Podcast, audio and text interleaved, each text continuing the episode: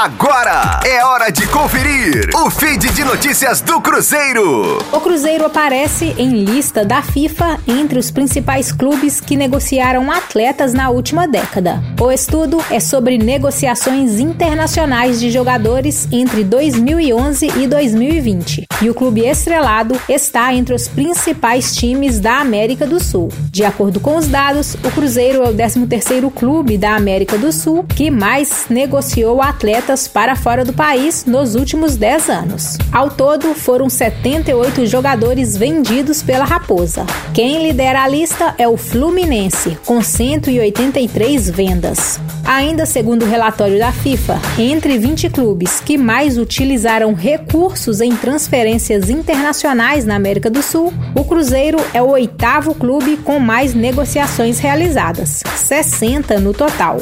Em relação aos clubes que mais gastaram com transferências internacionais neste período, a Raposa aparece na 17ª colocação.